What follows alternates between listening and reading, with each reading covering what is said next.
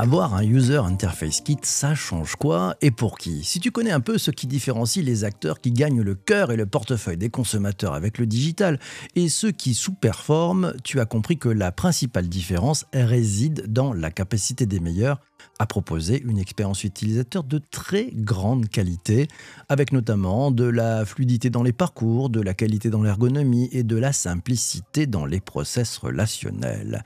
Si tu as pris le temps d'observer les meilleurs, tu as probablement remarqué la cohérence totale des interfaces proposées aux utilisateurs sur les sites web, sur les applications sur mobile et sur tablette et aussi sur toutes les interfaces digitales de la marque. Si tu as pris le temps d'observer, tu as peut-être aussi remarqué que chez les meilleurs acteurs, le design des interfaces utilisateurs, les interfaces utilisateurs, n'a pas été laissé au hasard. Non, non, loin de là, ces interfaces utilisateurs ont fait l'objet de travaux extrêmement poussés par les designers qui ont comme objectif de tout faire pour faciliter la vie des utilisateurs et nourrir l'expérience avec la marque. Comment font-ils pour assurer cette qualité de service, cette cohérence multi-support et faciliter la vie des équipes de développement au fil des différentes versions applicatives? La réponse passe très probablement par un kit on appelle ça en anglais un User Interface Kit. Pour bien comprendre ce que ça change d'avoir un kit pour votre interface utilisateur, comment ça fonctionne, comment s'y prendre pour prévoir l'imprévisible, comment le rendre facile d'utilisation, L'invité de cet épisode du podcast est Maxime Frère, maker chez Open Source Color System Design et heureux concepteur d'un User Interface Kit ultra complet, offert en mode open source et déjà téléchargé par plus de 4700 designers sur Figma. Oui, la plateforme de partage utilisée par les talents les plus exigeants. C'est parti. Bonjour PPC. Bonjour PPC. Bonjour PPC.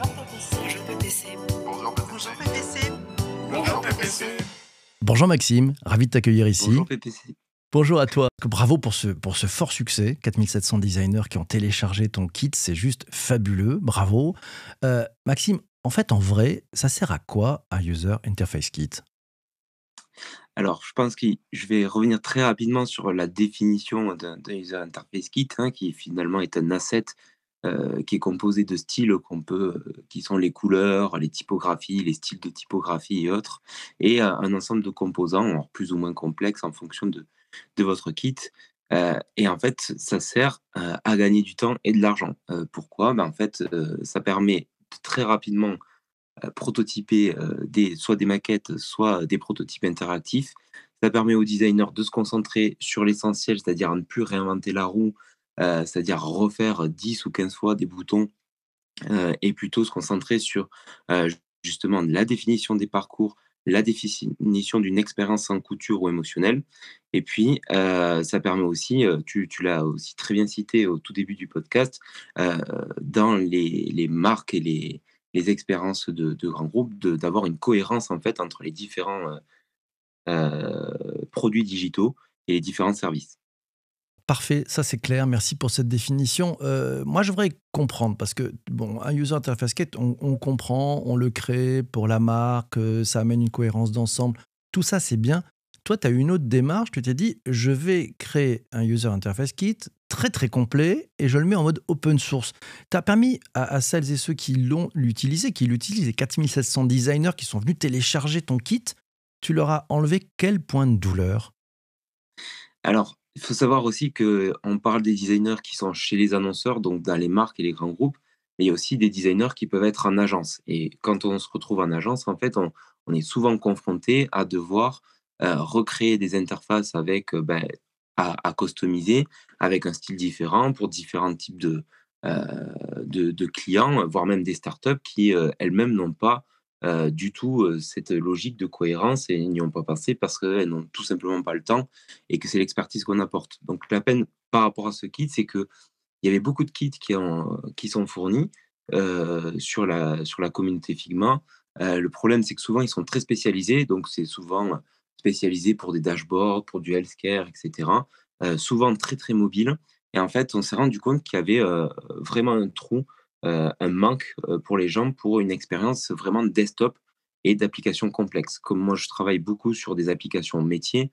Euh, je travaille actuellement pour des banquiers, mais j'ai travaillé aussi pour voilà, des, des gens qui construisent des avions, pour un célèbre avionneur, des gens qui, sont sur le terrain avec des centrales nucléaires. Et donc ça, voilà, c'est toute une complexité et des règles qui aujourd'hui ne trouvent pas leur place dans la communauté. Et ça vient combler ce, ce manque-là avec des composants qui contiennent voilà, un savoir-faire un peu plus spécifique et qu'on ne trouve pas forcément ailleurs. D'accord, donc un beau cadeau. Euh, c'est vraiment le sens du côté open source. hein. Euh, moi, je voudrais savoir, alors tu as, mis ça en place, tu as dû passer beaucoup de temps à, créer euh, tout cet asset, en fait, hein, qui, permet à d'autres de gagner du temps, d'aller plus vite, de, finalement d'avoir aussi une pensée peut-être plus structurée dans la façon de, concevoir les, différents composants graphiques, ergonomiques, favorisant une expérience utilisateur.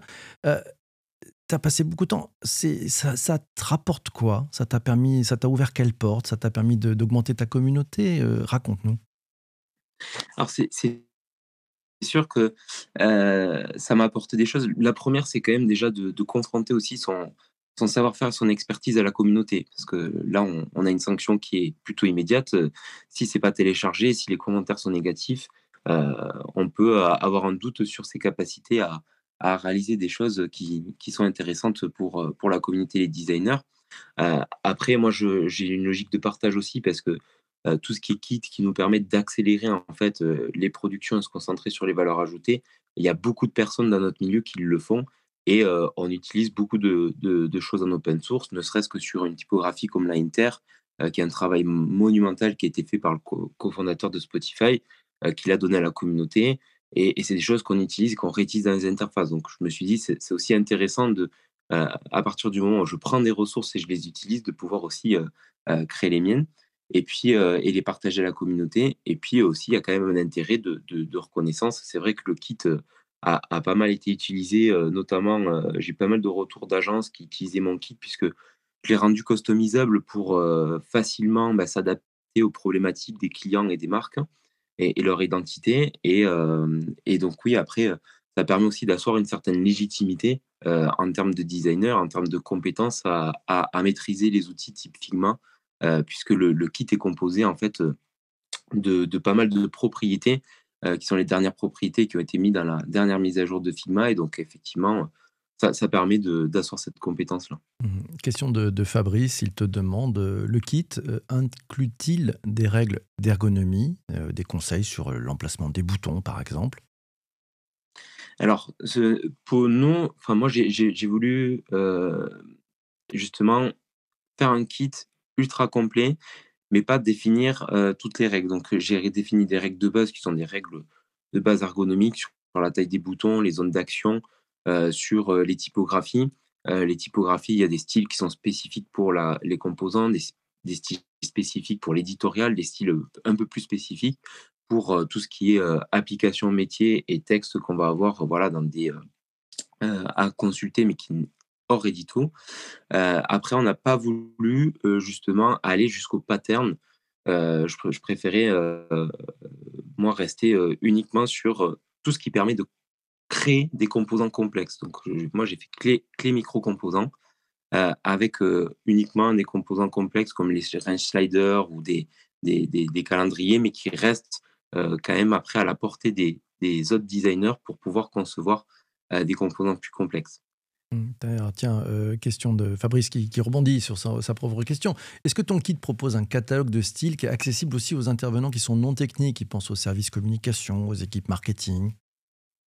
Alors, euh, le kit, euh, ne serait-ce que sur les couleurs, se base bah, du coup sur Open Source Color System, qui est un autre projet open source euh, que j'ai fait avec deux de mes collègues, qui sont Thierry Charbonnel et Nicolas Kefelec, où justement on a essayé aussi de, rendre assez accessible les règles d'utilisation des couleurs. C'est vrai que les couleurs, on, voit je ne sais combien de palettes sur le web qui sont proposées avec des noms qui sont toujours un peu plus complexes, avec soit des, des 0 à, à 1000, soit des couleurs un petit peu exotiques. Euh, nous, ce qu'on a vraiment voulu faire à, travers ça, c'est définir des couleurs par usage. C'est-à-dire que quand je crée mon composant, je customise mon composant, j'ai une couleur spécifique pour les bordures, une couleur spécifique pour les formes, une couleur spécifique pour le texte et une couleur spécifique aussi pour les fonds. Et donc, en fait, à chaque fois, je, je juste qu'à taper rouge et fond, et en fait, je retrouve la couleur qui doit être appliquée. On a vraiment voulu simplifier ça. Pourquoi? Parce qu'il y a aussi une logique derrière euh, d'accessibilité. Et donc, en fait, les couleurs qu'on a utilisées euh, dans ce kit sont euh, faites pour être accessibles. Donc, si on les utilise correctement, et, ça aussi, c'est quelque chose qu'il faut penser, c'est l'expérience du kit, hein, c'est-à-dire le fait qu'il soit compréhensible, le fait que les gens puissent se l'approprier rapidement, qu'ils comprennent facilement comment l'utiliser. Il y a eu tout un travail derrière. Ça, ça, c'est quelque chose que j'ai vraiment euh, mis à cœur. Et cette accessibilité aussi, parce que je, pense que c'est euh, vraiment un enjeu des, prochaines années, euh, quelque chose qu'on aurait dû depuis très longtemps intégrer dans nos interfaces. Justement, Jean-Emmanuel rebondit sur l'accessibilité. Est-ce que tu peux nous en dire un tout petit peu plus sur ce que ça t'a amené à penser, à réfléchir dans la conception de ce kit, l'accessibilité? Mais alors l'accessibilité, il faut savoir que c'est une notion qui est très très large, hein, euh, qui n'appartient euh, pas du tout euh, uniquement aux designers lors de la conception, mais on y est confronté, on a notre part de, responsabilité, j'ai envie de dire, dans, dans la conception de nos interfaces. Là, on a beaucoup travaillé tout ce qui est contraste et couleurs, euh, tout ce qui est taille de typographie aussi. Alors les tailles de typographie, je ne vais pas aller dans le détail, mais ça, peut être beaucoup plus complexe parce que là, on a, choisi des typographies, des tailles fixes, alors qu'on peut euh, faire des tailles en fonction de la, typographie du système. Mais euh, voilà, c'était vraiment. euh, moi, je, je- suis très au cou- courant et au fait et un, petit peu militant sur, sur l'inclusive design et dont l'accessibilité fait partie. Et ça a été un travail voilà, essentiellement sur les couleurs, la clarté des labels, sur les, les- utiliser des, voilà, des, des call to action qui n'ont pas qu'une seule euh, icône avec des labels et des icônes pour la, compréhension des gens. Après, le kit étant aussi un petit peu limité, l'accessibilité va être beaucoup plus euh, euh, mieux traité au moment de la création des interfaces et donc du coup de l'assemblage de ces composants dans des interfaces, euh, quelles qu'elles soient. Hmm. Lionel est allé voir euh, ton kit, il te dit il est super ton kit, merci. Donc voilà, donc c'est plutôt une bonne nouvelle, un bon feedback pendant cet enregistrement. Et, et il, Merci. et il élargit un tout petit peu la question, Lionel, en disant est-ce que tu imagines demain un kit destiné au, à l'expérience utilisateur dans des mondes de réalité virtuelle? Alors c'est euh, c'est un sujet que je suis de près, euh, donc euh, pourquoi pas? Euh, je pense que ça serait trop tôt et j'ai pas encore eu l'occasion de travailler sur ces projets-là. Donc, il faut savoir que ce kit, il est quand même issu euh, euh, de, du, fruit de mon expérience euh, sur beaucoup d'interfaces métiers que j'ai voulu concentrer et offrir à la communauté. Euh, mais donc, si j'ai l'occasion de travailler sur tout ce qui est euh, réalité augmentée, euh, euh, réalité mixte ou réalité étendue, euh, forcément, je pense que je vais être tenté à un moment donné de partager ça euh, à la communauté. Ok, alors on parle de communauté et, et justement, Lionel rebondit et dit c'est connexe, mais le rachat de Figma par Adobe, ça change quoi selon toi pour la communauté demain? Alors, c'est Bonne une- nouvelle ou mauvaise nouvelle? c'est- un débat qui, est, qui, qui a enflammé euh, l'univers du design là, depuis, depuis quelques jours. Euh, moi, je, je serais assez prudent hein, sur, euh, sur la parce que je, je ne suis pas dans Figma, euh, je ne suis pas dans les petits papiers euh, de, de, ces achats. Euh, moi, je pense que euh, de mon côté, c'est plutôt euh, quelque chose de positif. Alors, pourquoi? Parce que, un, ça positionne avec une valorisation à 20 milliards le design comme quelque chose de, stratégique et je pense que le monde a, a- découvert en fait que, que le, le- design a de la valeur, donc c'est plutôt positif là-dessus. Après, je pense que le temps que tout se fasse, voilà, euh, et que tout s'intègre dans Adobe, on a le temps de, voir venir et je pense pas que c'est leur stratégie euh, vu euh, la capacité de Figma à délivrer un nombre de fonctionnalités impressionnantes, même pour des grands groupes. Et puis, je pense que c'est aussi la, la, vie des startups. Alors, j'ai j'ai pas trop d'expérience là-dedans, mais, mais je sais très bien qu'à un moment donné, quand on arrive à un scale comme celui de, de Figma, pour être client entreprise chez eux, on a vu qu'au niveau du commerce, au niveau du support, au niveau des, des choses comme ça, du juridique, euh, ils commençaient peut-être à, être un peu euh, à court de ressources. Et je pense qu'une entreprise comme Adobe euh, va leur ouvrir des portes, euh, à la fois en termes de clients euh, euh, assez impressionnantes, et puis en termes de, ressources que toute une startup ne mise pas euh, dès le départ et peut être en déficit. Voilà, à savoir euh, bah, tout ce qui est RH, légal, etc. Donc moi, je pense que ça va apporter du positif. Je pense que le, euh, le fondateur de Figma reste en place et va, va, apporter une vision. Après, euh, tout bouge. Euh, il n'y a pas si longtemps que ça, on disait que Sketch euh, avait tué Photoshop et qu'il n'y aurait pas de concurrent. En quelques années, on a retrouvé Figma. Ben, Est-ce que ça sera aussi euh, justement donner la place à d'autres concurrents qui vont venir aussi proposer d'autres solutions? Moi, je pense que c'est plutôt une page qui, est fantastique qui est en train de se tourner là. Et Laura précise hein, que l'acquisition n'est pas encore faite. Euh, c'est encore, ils sont en train de travailler dessus. Euh, Maxime, moi, je voulais avoir une, j'ai une question parce que c'est, très important. On vit euh, en ce moment une, période où il faut qu'on fasse attention au niveau de tout ce qui est notre empreinte carbone, nos bonnes pratiques. Est-ce qu'un user interface kit, ça, fait partie des bonnes pratiques du, numérique responsable, selon toi? Alors, c'est une bonne question. Moi, je, je, je vais. Sincèrement, je pense que c'est une toute petite part. hein, Ouais. euh, pourquoi? Parce que bon, la part du designer est importante dans la conception frugale. hein, le, fait d'avoir des, des interfaces qui répondent uniquement à des besoins euh, et, euh, et pas avoir des fonctionnalités euh, qui sont inutilisées ou inutilisables. Et dans, dans ce cadre-là, on a les, les kits. Alors, les kits, tout dépend de ce qu'on entend comme responsable. hein. Donc, dans responsable, il y, a, beaucoup de choses dans le numérique responsable. Il y a la partie écologie, euh, où là, en fait, il y a, il y a peut-être des ressources qu'on peut un petit peu optimiser, mais je pense qu'elles se font largement au niveau du code. Mais après, il y a tout ce qui est euh, inclusion. euh, et là, le kit euh, a un peu tout son sens avec euh, bah, le choix des couleurs euh, en termes d'accessibilité, euh, le choix de certaines décisions de design pour rendre affordant, donc euh, affordant, hein, euh, le terme, c'est la capacité d'un objet à désigner sa fonction, donc euh, que ça Mhm. soit très clair. Ça aussi, ça permet de, de- de faire de, de l'inclusivité numérique. Donc je pense qu'à ce niveau-là, oui, ça peut être intéressant, surtout quand on pousse les wikis dans des design systems. hein. C'est-à-dire que dans les design systems, euh, souvent il y a trois euh, pendant du design system. Il y a la, la- le wiki, euh, la version codée de ses composants et la documentation. Et donc, quand on est dans un design system, souvent, la dimension de ces UI kits est beaucoup plus importante que celle que, que je fournis dans, dans celui que j'ai mis à la communauté, qui intègre des patterns, qui intègre voilà, des, euh, des notions euh, beaucoup plus larges pour le designer. Et là, dans ce cadre-là, l'importance du numérique responsable peut être beaucoup plus exacerbée. Euh, mais dans mon kit, je je prétends pas du, du tout régler ça et j'ai essayé de, de le limiter à tout ce que je veux. Enfin, c'est Mm. assez limité, mais j'ai essayé de faire le maximum là-dessus. Dernière question, c'est celle de, Jean-Emmanuel. Dit pourquoi les, tablettes semblent-elles être parfois oubliées? Alors ça, c'est une excellente question euh, parce que en fait, on, est passé sur du, mobile first, ce qui a été euh, quelque chose de formidable parce que ça a beaucoup accéléré euh, tout ce qui est responsive, tout ce qui est maintenant adaptatif aussi en termes de, de design, mais on en a presque oublié aussi le desktop. Donc j'ai envie de dire, y c'est aussi pour ça que le kit est, sorti. euh, J'avais cette frustration-là. Euh, effectivement, euh, la tablette, euh, je pense que c'est un environnement qui, qui cherche un peu son, euh, son identité. On a vu que au départ, c'était très euh, finalement euh, calqué sur, euh, sur les interfaces mobiles. Il y a eu euh, Microsoft qui a fait le choix un peu différent de, de- faire du, du desktop.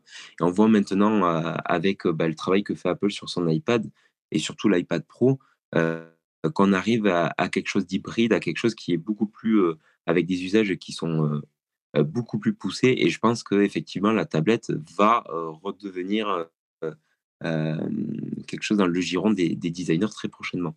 Mais oui, elle a été, elle a été pas mal oubliée parce que je pense que c'est un média, euh, enfin un device qui n'a pas été euh, priorisé euh, dans la conception des, des interfaces et des expériences au détriment, je pense, de pas mal d'utilisateurs. Le retour de la tablette, oui. bon, merci beaucoup Maxime d'être passé ce matin. Merci à toi. Merci à toi de, m'avoir invité. Un bonheur. Merci aussi à, vous toutes et vous tous qui avez participé à ce direct, qui avez posé des questions. Merci de votre présence. Merci à toi d'avoir écouté cet épisode du podcast jusqu'ici sur ta principale plateforme de balado diffusion. Si tu as adoré cet épisode, tu n'hésites pas à le partager. Il y a un bouton pour ça sur ta plateforme de podcast. Tu le partages avec tes amis. Si tu as adoré, tu mets 5 étoiles sur Apple Podcast, un commentaire. Ça fait vraiment, vraiment, vraiment plaisir les commentaires. Et puis sur Spotify, tu peux aussi mettre des étoiles. Voilà, c'est parti. On lance le, le jingle de fin de cet épisode du podcast 3, 2, 1.